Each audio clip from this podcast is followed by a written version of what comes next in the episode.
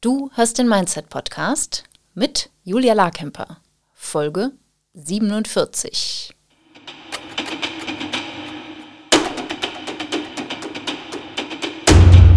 Willkommen zum Mindset Podcast. Hier lernst du, wie du dein Gehirn mehr zu deinem Vorteil einsetzt, souveräner mit Herausforderungen umgehst, in deiner Selbstständigkeit mehr Geld verdienst, produktiver arbeitest und dir letztlich das Leben erschaffst, das du wirklich leben willst. Ich bin deine Gastgeberin, zertifizierte Mindset- und Business Coach Julia Larkemper.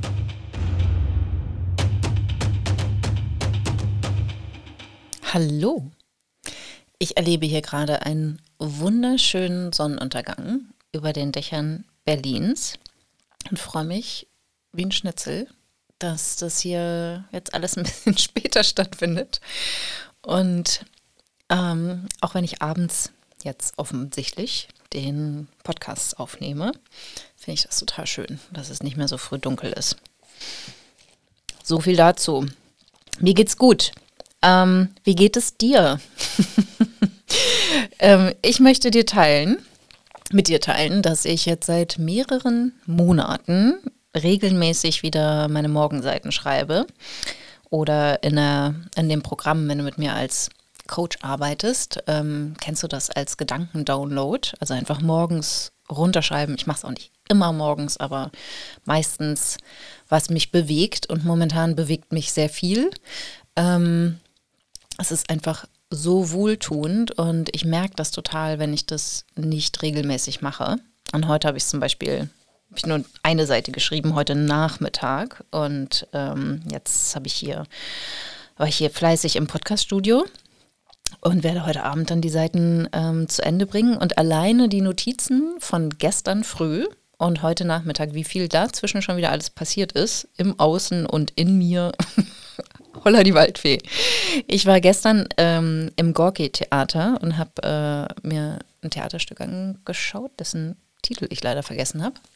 Und das hat mich total getriggert. Ähm, da ging es um generell mentale Gesundheit, aber auch äh, Mutter-Tochter-Dynamik, dann unterschiedlichste Beziehungen, Beziehungsdynamiken, es ging um, um, den Tod, also alle großen Themen und dann wurde aber auch das, was zumindest hier in Berlin auch so inzwischen sehr konventionell ist, also auch ähm, ein, sehr starker Wunsch nach Unabhängigkeit oder kein Commitment zu, zu keiner Beziehung, also auch keinen Familienmitgliedern oder so, einen ständig hin und her switchen zwischen den Meinungen, ähm, anderen was in die Schuhe schieben, was, was man selber eingebrockt hat. Ähm, oder halt auch so eine gewisse spirituelle Haltung, ähm, eine sehr psychologisierende, wir können darüber alles reden, Haltung. Also ich will das jetzt gar nicht grundsätzlich kritisieren. Ich musste da auch viel über mich selber schmunzeln und mich da wieder entdeckt. Ähm, aber lustigerweise hat mich dieses Theaterstück echt total getriggert. Also ich fand es zwischendurch richtig scheiße und ich war wütend, ich habe gelacht. Ähm, also irgendwie war das total spannend und bin mit so, aber ziemlich angespannt da wieder raus äh, und fand es erst total doof. Ich hatte die Karte ganz spontan äh, vom Freund von mir übernommen und äh, war auch alleine da und ähm, dachte dann so, ja, irgendwie hat es jetzt überhaupt nicht gelohnt und auch obwohl es umsonst war und überhaupt. Und habe aber gemerkt, in mir brodelt irgendwie einiges und habe das dann so sortiert und fand es total spannend. Ähm, das einfach festzustellen und zu erkennen, wo ich mich da gespiegelt gefühlt habe, äh, wo ich mich wiedererkannt habe, wo ähm, ich vielleicht auch getriggert wurde bei Themen, wo ich dachte, ja, da könnte ich auch mal ein bisschen näher hinschauen. Und irgendwie, ja, sehr, sehr spannend. Und es hat auch Lust mal wieder auf Theater gemacht. Das hatte ich, äh, ich hatte ein paar Tage vorher noch Freunde ähm, zum Essen getroffen und da haben wir auch darüber gesprochen, so was machen wir eigentlich Post-Corona in unserer Freizeit und äh, da meinte halt auch ähm, einer, der beim Essen dabei war, meinte dann auch so, ja, äh, ich gehe jetzt auch öfter ins Theater und irgendwie ist es ein total schöner Ausgleich oder auch so eine Abwechslung zu Netflix und Kino, was mir jetzt eigentlich auch so näher liegt oder so vielleicht auch einfacher ist auszuwählen. Und ähm, und essen gehen, ja, kann man, kann man machen, aber ähm, ne, für den gleichen Preis kann man halt auch ins Theater gehen und eine Brezen essen. Also das war ein schöner Ausflug, aber auch sehr interessant. Ähm, ich habe das dann alles so nach Hause spazierend verarbeitet und werde sehr neugierig sein, was ähm, in meinen Morgenseiten morgen früh auftaucht. So, das ist bei mir. Im Außen gibt es auch viele Veränderungen, von denen darf ich noch nicht berichten, aber das wird ähm, bald passieren.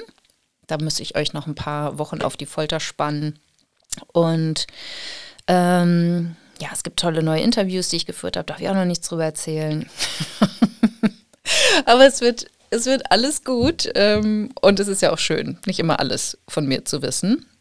Heute habe ich ein paar ähm, QA-Folgen für euch mitgebracht. Und ähm, wir hatten auf Instagram mal gefragt, was, was, was euch bewegt, was ähm, Fragen sind, die ich im Podcast beantworten darf.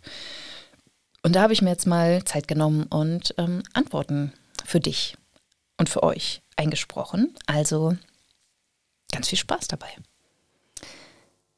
Wie kann ich den Fokus auf ein Produkt halten und mich nicht von anderen Ideen ablenken lassen? Das ist total lustig, weil die Antwort steckt schon in der Frage, indem du dich nicht von anderen Ideen ablenken lässt. Das ist halt wie dieser Elster-Effekt, ne? dass du zum nächsten schimmernden Objekt flatterst, anstatt das wertzuschätzen, was du direkt vor dir liegen hast und dich einfach zu entscheiden und zu sagen, hierauf fokussiere ich mich jetzt für ein Jahr und ich sorge dafür, dass ich das zum Erfolg bringe. Und jeden Monat analysiere ich, was läuft gut, was läuft nicht so gut, was will ich noch verändern, um dann nach einem Jahr zu entscheiden, will ich jetzt weiter an dieser Idee arbeiten, sehe ich noch weiteres Potenzial, macht es mir noch Spaß, wo sehe ich hier wirklich Möglichkeiten, dass das zum Erfolg, wie ich das zum Erfolg bringe? Oder zu sagen, ich habe dem jetzt eine faire Chance gegeben, das ist nicht meins, ich kriege das nicht vom Boden, jetzt switche ich zu einer anderen Idee und auch dich der zu widmen und im Sinne des Essentialismus halt wirklich all deine Aufmerksamkeit auf dieses eine Produkt zu, zu richten, um wirklich der Idee und der, dem Produkt eine wirkliche Chance zu bieten. Weil was du sonst machst, ist, dass du, dadurch, dass du dich ablenken lässt, gibst du keiner Idee eine wirkliche Chance, sondern du drückst dich einfach nur davor, die unangenehmen Seiten dieser Produktentwicklung oder dieser Produktentfaltung zu erleben. Du genießt vielleicht die, die motivierende Anfangsphase und dann lässt du dich ablenken. Aber das ist nicht der Weg. Der Weg ist, committed zu bleiben, genau wie in einer Beziehung und zu sagen, hey, in guten wie in schlechten Zeiten, ich bin jetzt hier an deiner Seite. Und genau so würde ich das auch mit einem Business sehen und einer Business-Idee. Gib dir eine faire Chance und dann kannst du evaluieren, weil du bist diejenige, die dich ablenkt oder die sich ablenken lässt. Und das kannst du steuern, indem du sagst, ich stehe für andere Dinge nicht zur Verfügung. Ich entscheide mich für die, das ist jetzt mein Produkt. Oder ich entscheide mich für diese eine Idee, für dieses eine Produkt. Und dann schaue ich nicht mehr nach links und rechts. Genau wie du, wenn du in einer monogamen Beziehung lebst, auch sagst, das ist jetzt mein Partner oder meine Partnerin. Und dann siehst du vielleicht andere attraktive Menschen oder sympathische Menschen, aber es steht für dich nicht zur Debatte, ob du mit denen eine Beziehung führst. Du bleibst bei deinem Partner oder deiner Partnerin, weil du dich dazu verpflichtet hast und gesagt hast, das ist jetzt mein Partner. Dazu habe ich mich entschieden. Genau so machst du das. Es lohnt sich so sehr. Also viel Spaß mit deinem Produkt und deiner Idee. Eine weitere Frage. Wie schaffe ich es, eine Blockade, die ich nicht greifen kann, für die ich blind bin, von der ich aber weiß, dass sie da ist, weil ich Stillstand erlebe, die zu erkennen, sichtbar zu machen und dann aufzulösen. Und das ist auch ganz simpel, indem du erkennst, dass du diese Blockade sehr wohl greifen kannst. Dass du nicht blind dafür bist, sondern dass der Stillstand an sich ein Anzeichen ist und du dich fragen kannst, warum stehe ich gerade still? Wovor habe ich Angst? Warum bewege ich mich gerade nicht weiter? Wovor möchte mein Gehirn mich gerade beschützen? Wo vermeide ich Schmerz oder potenziellen Schmerz? Wo versuche ich gerade den bequemen Weg zu gehen? Wo versucht mein Gehirn gerade Energie zu sparen? Was kann ich erkennen? Wo, wo ist sichtbar, was mich gerade aufhält? Weil im Prinzip wissen wir wirklich, was uns aufhält. Und wenn du durch solche Fragen, wie ich sie dir jetzt mitgegeben habe, keine Lösung bekommst, dann such dir einen Coach und, und forsche danach oder meinetwegen auch eine Therapie und schau wirklich, was könnte diese Blockade sein? Aber die Frage kannst du dir auch selber stellen. Ne? Wenn ich wüsste, was die Blockade ist, was würde ich denn vermuten, was es ist? Und warum ist die Blockade da? Welche Funktion hat diese Blockade? Wobei hilft sie mir? Was vermeide ich dadurch? Welche möglichen negativen Konsequenzen vermeide ich? weil ich in der Blockade bleibe, weil ich verwirrt bleibe, weil ich mich nicht vorwärts bewege. Um dann zu erkennen, was, was bin ich denn bereit zu spüren, was bin ich bereit zu erleben, wenn ich mich vorwärts bewegen würde? Bin ich bereit, Ablehnung zu spüren? Bin ich bereit, Niederlagen zu erleben?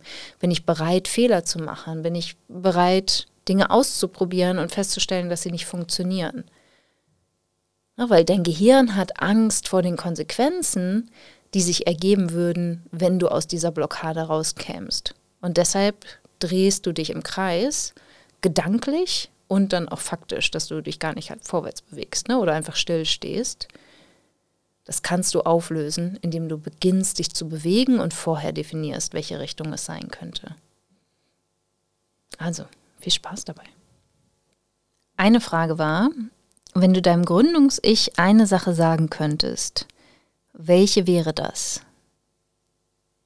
Und da würde ich sagen, bleib dran, gib nicht auf, du wirst es schaffen, weil du dich entschlossen hast, es zu schaffen.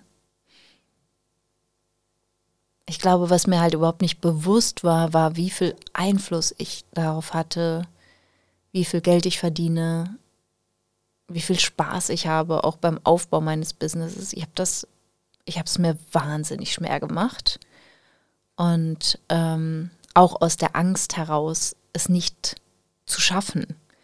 Und das wirklich diese Gewissheit zu haben, ich werde es schaffen, weil ich es schaffen will.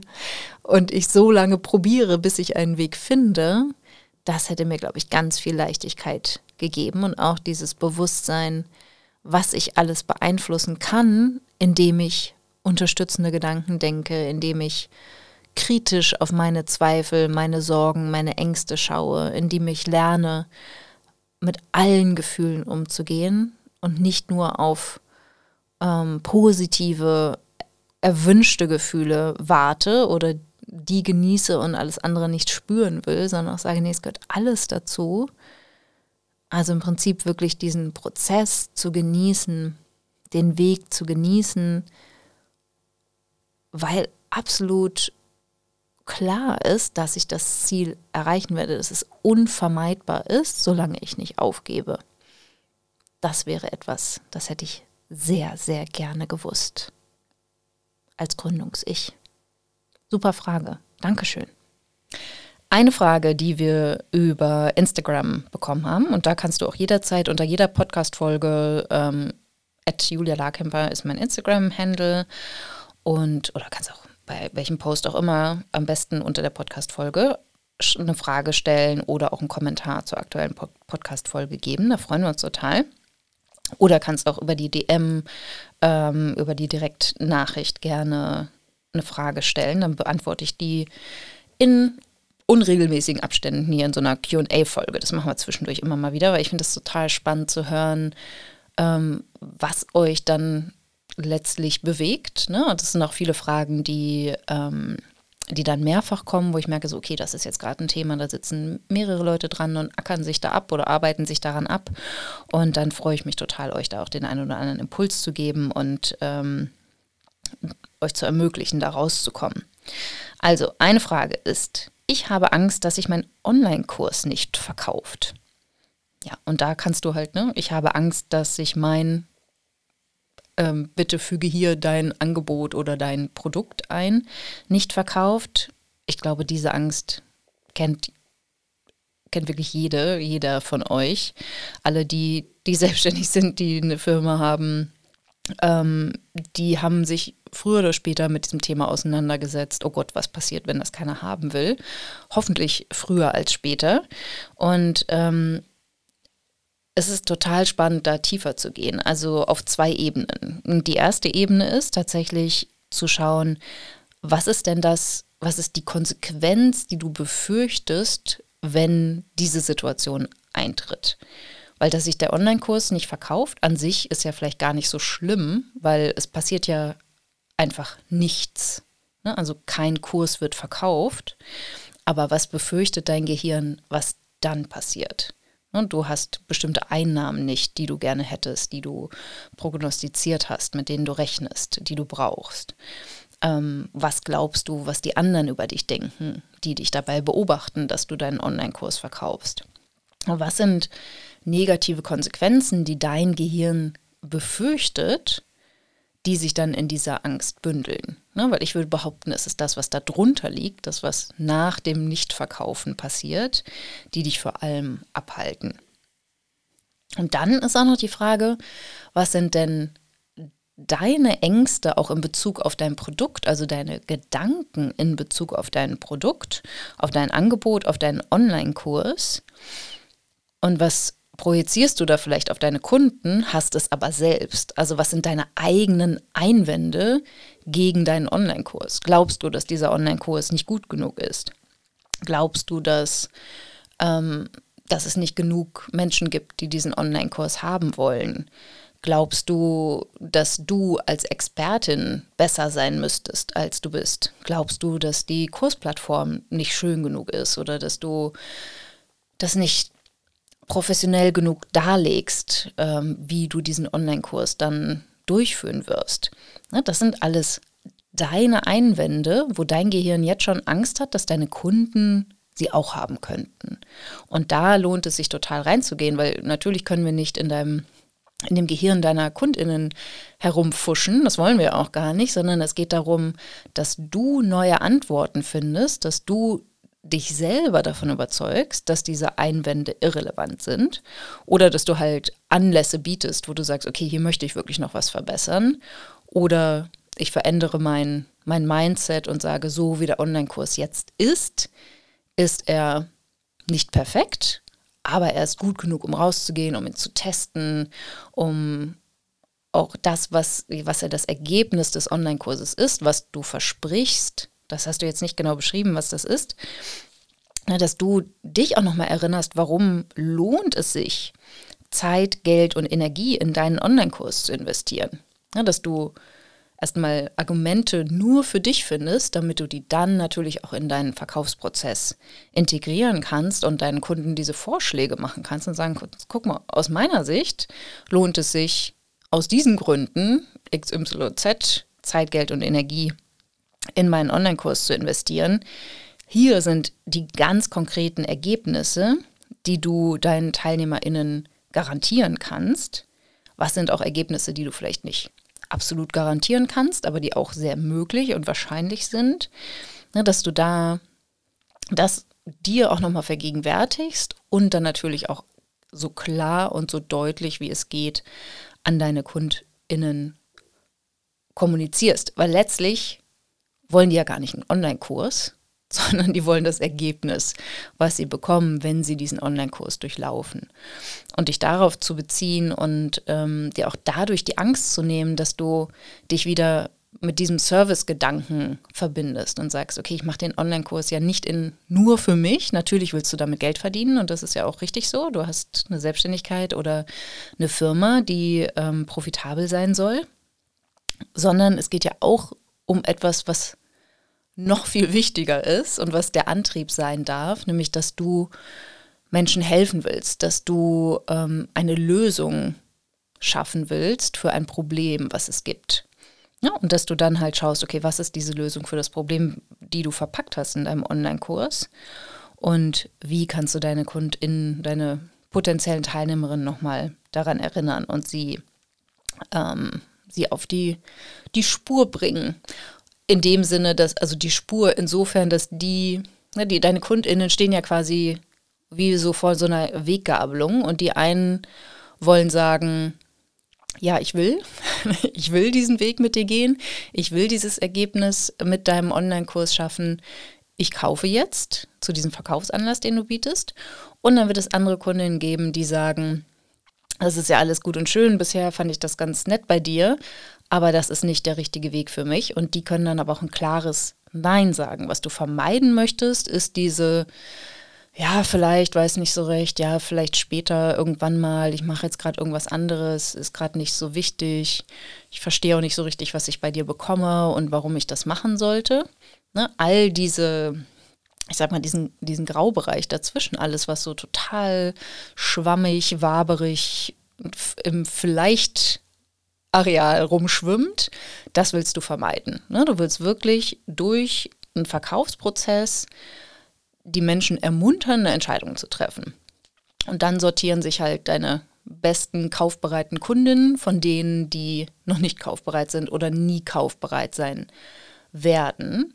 Und deine Community, also all die Menschen, an die du dieses Angebot richtest, davon kannst du ausgehen, dass 90 Prozent nicht kaufen werden und 10 Prozent sind wahrscheinlich deine besten KundInnen. Ne, und dass du da so, eine, so einen Richtwert hast und weißt, dass es jetzt kein, keine absolute Niederlage ist, wenn, wenn 90 Prozent Nein sagen, sondern dann geht es darum, dass du einfach mit mehr Menschen sprichst und ähm, Aufmerksamkeit auf dein Angebot lenkst. Also, ich hoffe, dass ich dir die ähm, vielleicht nicht gewünschte, aber eine hilfreiche Antwort gegeben habe. Ähm, und es geht weiter. Ab wann Hilfe reinholen fürs eigene Business? QA-Frage Nummer zwei. Da würde ich sagen, viel früher als du denkst. Ähm, aber ich habe es auch erlebt, dass es so Menschen gibt, die halt zu früh zu viel abgeben, weil sie sich mit bestimmten Themen nicht auseinandersetzen wollen. Also, ich würde mal sagen, ähm, ich, ich würde dir empfehlen, dass du wirklich alle Aufgaben runterschreibst, von denen du glaubst, dass sie notwendig sind, dass sie jemand übernehmen soll oder die du gerade übernimmst und dass du dann erstmal streichst und sagst, was kannst du denn auch alles weglassen, dass weder du das machst noch jemand anderes. Ähm, das ist so mein grundsätzliches Prinzip zu schauen, wie kann ich mein Business so simpel wie möglich halten, mit so wenig Angeboten wie nötig, möglich. Ähm, äh, nee, nötig ist, glaube ich, das richtige Wort. Also wirklich mit wenigen Angeboten möglichst viel erreichen, sodass auch im Hintergrund ähm, es alles so einfach wie möglich ist. Also wie kann ich das einfachste Business ever aufbauen? Weil dann brauchst du auch gar nicht so viel Hilfe und anders gesagt auch selbst ein sehr schlankes, schmales, simples Business ähm, braucht natürlich definitiv Unterstützung. Also schreib erstmal alles auf, was du tust und alles, was du glaubst, was notwendig ist. Und dann würde ich, ähm, nachdem du alles gestrichen hast, würde ich sagen, ähm, such dir die Aufgaben heraus, die wirklich Geld kreieren. Also was sind umsatzgenerierende Maßnahmen? Die willst du selber machen und weil es geht erstmal darum, Vertrauen aufzubauen, Beziehungen aufzubauen zu Menschen. Ähm, und dass es darum geht, dass du eine Marke aufbaust, dein Produkt bekannt machst und ähm, ja, wirklich mit Menschen sprichst, über deine Arbeit sprichst, sodass sie merken, so, ah, okay, das ist Michaela, die äh, macht Grafikdesign und der kann ich vertrauen. Wir haben ähnliche Werte, wir haben eine ähnliche Vorstellung, wir haben vielleicht sogar einen ähnlichen Geschmack. Ähm, ich glaube, dass sie mich versteht. Ich habe den Gedanken, dass sie mir helfen kann. Und dann schaust du, was sind denn notwendige Aufgaben, die du, die regelmäßig anfallen, die du automatisieren könntest? Also wo kann dir Technik helfen? Das ist oft eine sehr günstige, also kostengünstige und auch zeitlich sehr einfache Lösung dass du eine, ein technisches Tool dir kaufst und das als Hilfe einsetzt. Und wann brauchst du denn wirklich Menschen? Ne? Und müsste das äh, eine Vollzeitkraft sein? Wahrscheinlich eher nicht zu Beginn, sondern kannst du halt schauen, kann mir, kann mir Freelancer Unterstützung bieten? ähm, welche Aufgaben mag ich wirklich so gar nicht, sind aber sehr, sehr wichtig. Bei mir war das zum Beispiel die Buchhaltung. Also ich habe die so lange vorbereitet, bis ähm, ich wirklich keinen Nerv mehr dazu hatte und meine Zeit viel, viel sinnvoller investiert war, mich auf, auf das Business ähm, zu fokussieren, anstatt Belege zu kopieren.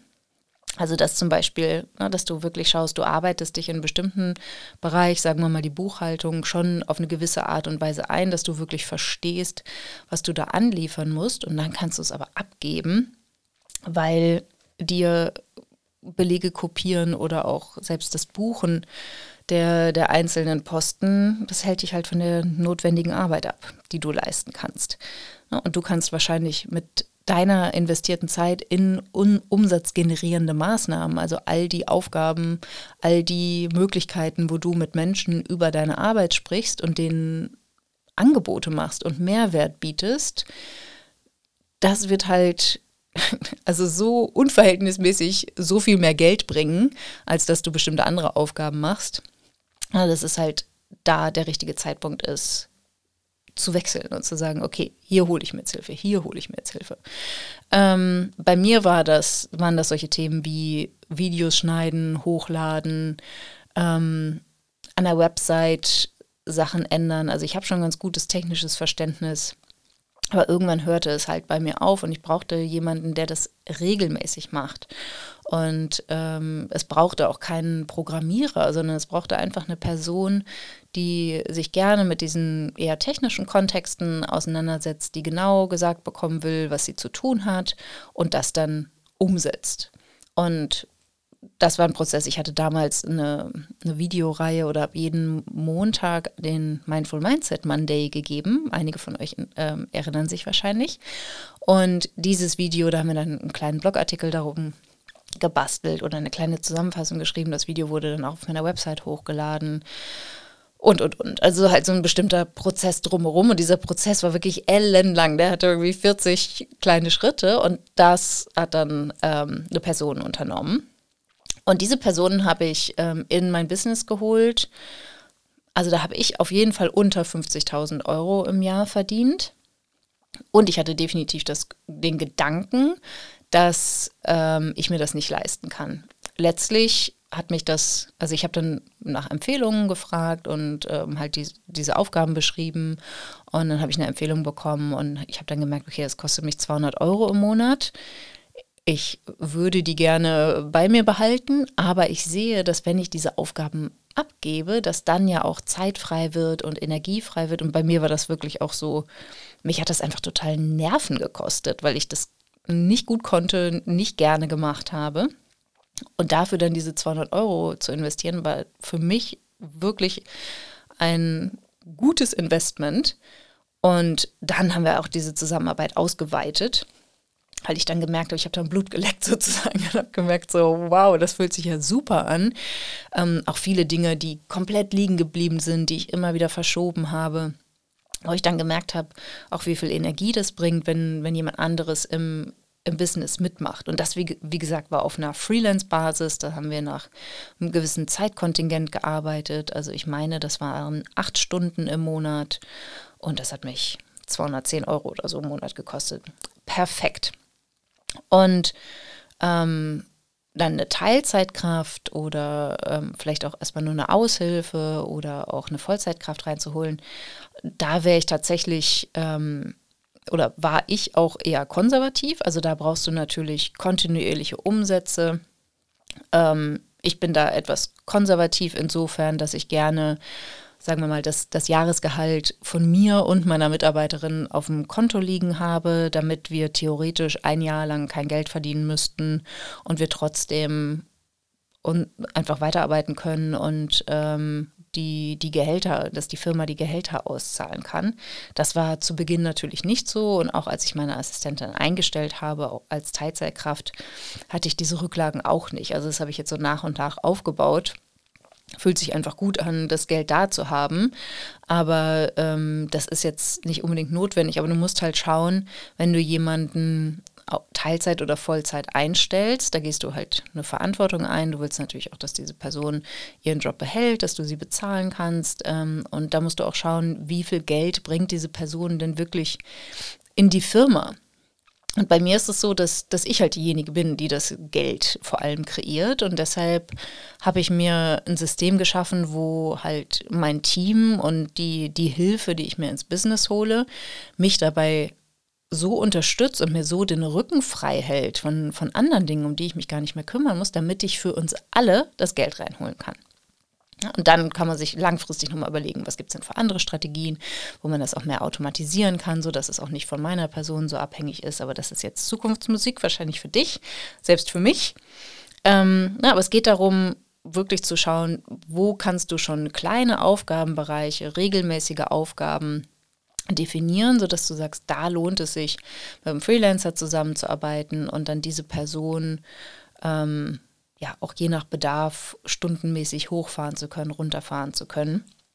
Ich habe eben noch mit einer Kollegin gesprochen, die auch jetzt an dem Punkt war, also sie ist ungefähr bei 100.000 Umsatz im Monat und sie meinte, jetzt habe ich auch endlich begriffen, dass ich mehr Unterstützung brauche und sie ist jetzt bereit, ihre Assistentin, ähm, ist auch eine Freelancerin, da halt mehr Stunden ähm, zu ermöglichen, auch mehr Aufgaben abzugeben. Es ist letztlich ein Prozess, da hineinzuwachsen.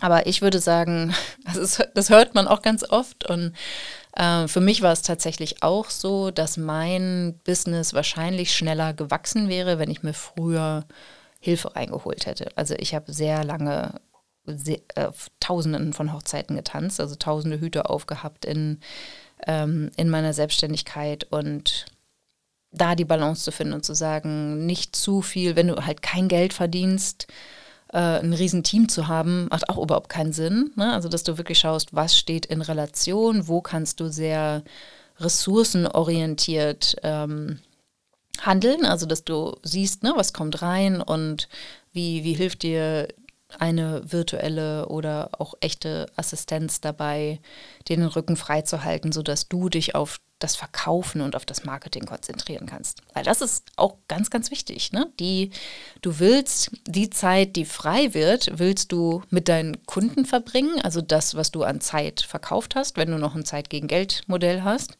Und wenn du noch dabei bist, ausgebucht zu sein oder bestimmte eine Kundenanzahl oder ein bestimmtes äh, finanzielles Ziel zu erreichen, dann willst du deine Aufmerksamkeit auf Marketing, auf Sales ausrichten und natürlich auch deine Gedanken darauf ausrichten, sodass du dich von vielen kleinen Aufgaben, die dich ähm, abhalten, befreist und sagst, okay, und jetzt, jetzt geht es wirklich darum zu überlegen, wie, äh, wie bringe ich denn so viel Mehrwert in meinem Newsletter oder in meinem Podcast, dass ich dann auch gar nicht mehr so oft oder ne, halt einfach auf das Produkt auch immer wieder verweisen kann. Aber das ist für meine ähm, Hörer oder auch die, die LeserInnen meines Newsletters absolute No-Brainer ist, dass sie sagen, natürlich werde ich mit dir arbeiten. Wenn ich das mache, dann arbeite ich mit dir. Ne, dass du wirklich eine Beziehung aufbaust zu den Menschen, die dir zuhören und die deine Posts lesen oder deinen Newsletter lesen oder auch einfach mit dir im persönlichen Gespräch sind. Unterschätzt das per persönliche Gespräch nicht. Ganz wichtig. So, also ab wann Hilfe reinholen fürs eigene Business in einem Satz? Früher als du denkst. Ab dem Punkt, wo du sagst, äh, ich bin nicht sicher, ob ich mir das leisten kann. Ähm, du gehst natürlich eine Verantwortung ein, dass du diese Person auch zahlen kannst. Also ab dem Moment, wo du bereit bist, diese Verantwortung zu tragen und dann auch zu gewährleisten, dass du die Person zahlen kannst und dich natürlich auch weiter bezahlst.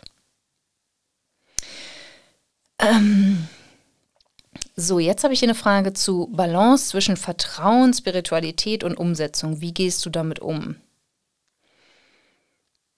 Hm. Äh, gute Frage.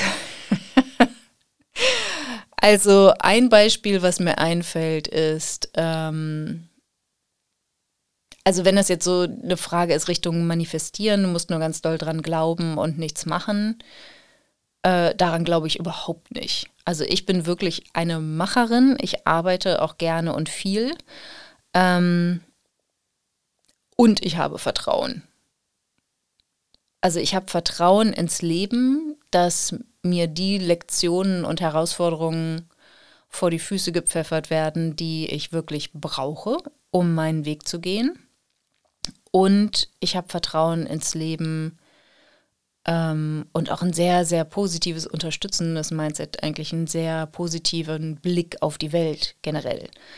Ähm, das heißt aber nicht, dass ich die Verantwortung für das Leben, was ich leben will, an irgendjemanden Spirituelles abgebe, irgendeinen Spirit Guide oder ans Universum oder an mein Schicksal oder an Gott oder wen auch immer, sondern da bin ich wirklich sehr, ähm, ähm, weiß nicht, klassisch. ich weiß nicht, wie ich das bezeichnen soll. Ähm, da glaube ich, dass, dass das Tun ganz schön viel hilft. Also, ähm, ich hatte das, vielleicht ist ein gutes Beispiel, ähm, der Moneyflow Academy Launch, wo wir einerseits eine gewisse, offenbar eine gewisse technische Herausforderung hatten. Also wir haben im Laufe des Launches erfahren, dass manche Menschen nicht zahlen konnten oder Zahl mit dem Zahlungsanbieter Probleme hatten. Mm, das waren aber ganz wenige. Das waren, glaube ich, zwei Menschen, die sich bei uns gemeldet haben. Und es war so, dass der Launch, wenn ich das jetzt in, richtig in Erinnerung habe, ähm, zehn Tage insgesamt lief. Das heißt, ich habe irgendwann gesagt, so, und jetzt startet die Moneyflow Academy, jetzt kannst du kaufen. Und es hat sechs Tage lang absolut niemand gekauft. Null, nada, niente. Und das hat mich schon ein bisschen irritiert. Und da, da habe ich mich dann, also da war ich Gott sei Dank schon so fortgeschritten, dass ähm, dass mich das schon eher fasziniert hat, als dass es mich überwältigt hat. Also ich fand es nicht gut. mein Gehirn wollte natürlich Beweise haben, dass ich mein Launchziel erreiche. Und ähm, ich glaube, damals waren das 30 TeilnehmerInnen, die ich gerne gehabt hätte für die Moneyflow Academy. Und natürlich hat mein Gehirn angezweifelt, dass das noch klappt. Und da war das aber das erste Mal so, dass es wirklich geklappt hat dass ich mir und meinem Team und dem Launchprozess und dem Produkt und auch meinen potenziellen KundInnen vertraut habe, dass ich mein Ziel erreichen werde. Und das sah dann konkret so aus, dass ich jetzt während dieses Launches habe ich nicht mehr gemacht als geplant. Also ich habe nicht angefangen, irgendwelche Insta-Lives zu geben oder Stories zu machen oder irgendwelche Panikaktionen zu machen, weil vermeintlich irgendwas schief läuft, sondern wir haben analysiert, wir haben geschaut, woran liegt es, funktioniert die Sales-Page, funktioniert die Technik, okay, mit dem Zahlungsanbieter haben wir hier und da Probleme, haben Kontakt mit denen aufgenommen, das testen lassen. Für mich war dann das Ergebnis, ich kann jetzt nichts verändern. Die Sales-E-Mails sind geschrieben, die finde ich auch gut. Meine Workshops habe ich gegeben, die fand ich auch gut. Das Feedback war gut. Ähm, ich vertraue jetzt, dass all das, was wir geplant haben, was wir vorbereitet haben, wenn das rausgeht, dass dann auch das Launchziel erreicht wird. Und so war es dann auch. Also ich musste nicht mehr machen, ich musste nicht noch mehr E-Mails schreiben und irgendwas Neues machen und Live-Videos machen oder keine Ahnung, auf die Straße gehen und schreien, kauf die Moneyflow Academy, sondern es war dann tatsächlich so, dass wir in den letzten zwei Tagen so viele Anmeldungen hatten, dass wir das Launchziel von 30 übertroffen haben. Und das war tatsächlich eine sehr interessante Erfahrung. Ähm, das heißt aber nicht, wenn du jetzt zum Beispiel noch nie einen Launch gemacht hast oder äh, vielleicht deinen ersten oder zweiten oder dritten Launch machst, dass du dir dann nicht noch überlegst, was kannst du nicht noch tun. Weil das ist jetzt wirklich aus einer fortgeschrittenen Perspektive herausgedacht, wo wir schon viel getestet haben, viel analysiert haben. Ich kenne meine Kundinnen sehr, sehr gut ich weiß, also ich habe so, viele Newsletter geschrieben, so oft das Produkt erklärt, ähm, dass ich inzwischen sehr klar und deutlich formulieren kann, was die Vorteile sind. Und ich hatte auch schon die Erfahrung, dass ich dieses Ziel erreicht habe. Ich hatte das schon mal vorher erreicht. Und das hat mir natürlich total dabei geholfen. Ich habe jetzt nicht den ganzen Tag meditiert und ähm, irgendwie, es wird schon alles gut werden, Mantren gesummt, sondern das war schon so, dass ich als Unternehmerin in der Rolle geblieben bin und wir geschaut haben, was funktioniert gut, äh, was funktioniert gerade nicht, was wollen wir besser machen. Und ich habe dafür gesorgt, dass ich in der Mindset-Spirale oben bleibe, dass ich mir nicht einem von Pferd erzähle, also dass ich natürlich ganz genau auch weiter auf die Ergebnisse schaue oder mir das von meinem Team berichten lasse, wie die Verkaufszahlen sind. Aber statt mich abzuwerten und zu sagen, oder auch den Launch abzuwerten und zu sagen, oh, das ist ja ein totaler Flop oder hier funktioniert ja gar nichts und das wird nichts, also in der Mindset-Spirale nach unten mich zu begeben äh, und abzurutschen sozusagen, das habe ich nicht ähm, erlaubt, sondern ich bin keine Debatten mit meinem Gehirn eingegangen, was das jetzt für das Launch-Ergebnis bedeutet, sondern habe mich coachen lassen, habe Selbstcoaching gemacht, habe mich da um mich gekümmert, dass ich in einem Gefühl von Fülle war, dass, äh, dass es mir gut ging, dass ich so diesen Raum halten konnte, was ein Launch, ne, also egal wie ihr das macht, aber wer schon mal ein Webinar gegeben hat und Sales-E-Mails dann verschickt hat und eine gewisse Verkaufsphase hatte, das ist ein ganz schön spannendes Projekt. also ich stehe da immer noch unter einer gewissen Anspannung ähm, oder unter einer Spannung. Das ist halt einfach wirklich spannend, weil es jedes Mal anders ist. Und ähm, da ist dieses Vertrauen oder ja, also für mich hat das jetzt nicht so viel mit Spiritualität zu tun, aber ähm, wie gesagt, nicht so in diesem Manifestationsgedanken, sondern schon in einem sehr achtsamen Umgang mit mir, was denke ich, welche dieser Gedanken sind hilfreich in Bezug auf meinen Launch, in Bezug auf meine KundInnen auch, weil letztlich ist das ja das, ja das was sie brauchen. Also wo finde ich die Menschen, die ähm, bereit sind, den Weg zu gehen mit mir, um sich das Ergebnis zu schaffen, weniger zu arbeiten und mehr Geld zu verdienen ne, wenn man das jemandem so sagt, wollen das vielleicht alle, aber oder die meisten, aber sind wirklich alle bereit, den Weg zu gehen. Und wie kann ich diesen Weg auch so beschreiben, dass er wirklich interessant klingt und spannend klingt und dass meine ähm, Follower auch Lust haben, mit mir diesen Weg zu gehen. Ja, und das das wirklich zu üben und auch das Mindset hochzuhalten, dass ich sage, so ja, natürlich ist es ja noch gar nichts entschieden, es ist alles geplant. Meine Kundinnen haben tatsächlich den Tendenz, in den letzten Tagen zu kaufen. Das muss nicht so sein, das ist nicht bei jedem so, aber bei mir ist das irgendwie so. Das ist in jeder Auswertung kommt das heraus und das ist, ist ja voll okay. Also in dem Sinne Balance zwischen Vertrauen, Spiritualität und Umsetzung. Ich bin grundsätzlich immer für die Umsetzung mit Vertrauen in dich, in deine KundInnen, in dein Produkt und in deine Vision. Ähm, und manchmal, ne, wie jetzt in diesem Beispiel des Launches, braucht es kein mehr an Umsetzung, sondern es braucht wirklich dieses, dieses Grundvertrauen in dich und dich als Expertin und in den Launch und in die Planung und in dein Team und ähm, in das Produkt und auch in deine Kundinnen, dass du wirklich, wirklich glaubst, es, es gibt genug von ihnen und sie wollen dieses Produkt haben, weil sie das Ergebnis erschaffen wollen. Ja, und das ist total entscheidend. So, ihr Lieben, so viel aus der QA-Ecke. Das war sehr, sehr spannend, euch diese Fragen zu beantworten. Und schreibt gerne auch unter diesen Ausschnitt, unter diese Podcast-Folge auf Instagram at Julia Larkemper, ähm, eure Kommentare und Fragen, die ich beantworten soll im nächsten QA. Oder antwortet einfach auf ein Newsletter und schreibt eure Fragen. Dann könnt ihr dann auch in den Genuss kommen, dass wir eine der Fragen auswählen für das nächste QA und ich euch Antworten auf eure Fragen gebe. Also, jetzt ist es dunkel hier inzwischen. Jetzt werde ich mal den Heimweg antreten. Lass es dir gut gehen.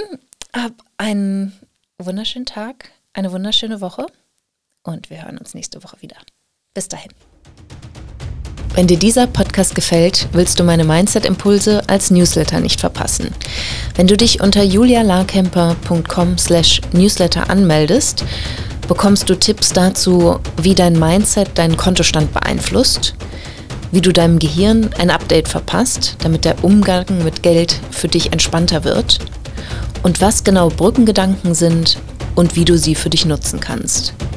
Du bekommst jede Woche frische Mindset-Tipps, um aus deinen Gewohnheiten auszubrechen und dir bewusst und aktiv ein Leben mit weniger Stress und mehr Geld aufzubauen.